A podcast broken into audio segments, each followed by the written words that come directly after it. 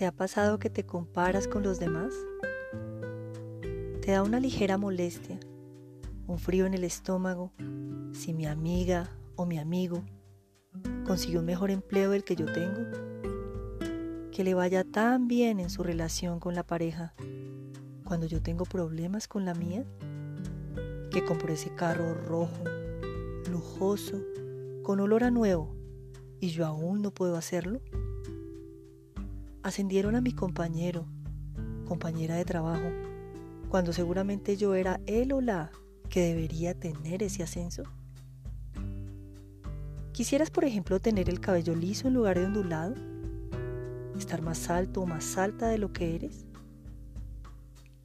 Esa parte de nosotros que dirige su mirada hacia afuera para fijarse en lo que tienen los demás, en lo que yo no tengo, y regresa con un toque grande o pequeño de envidia.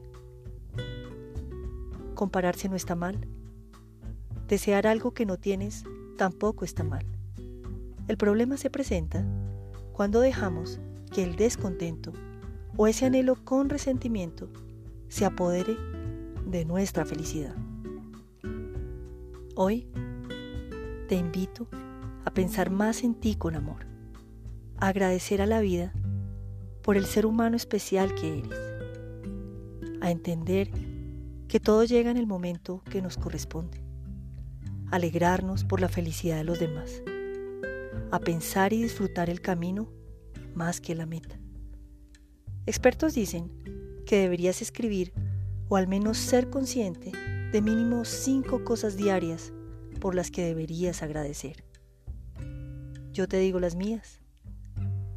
Gracias porque hoy desperté.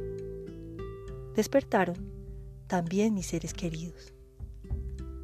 Pude sentir la brisa de la mañana por poder decir gracias y porque voy a ser una mejor versión de mí hoy.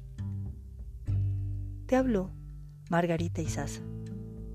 Tienes el riesgo de ser feliz.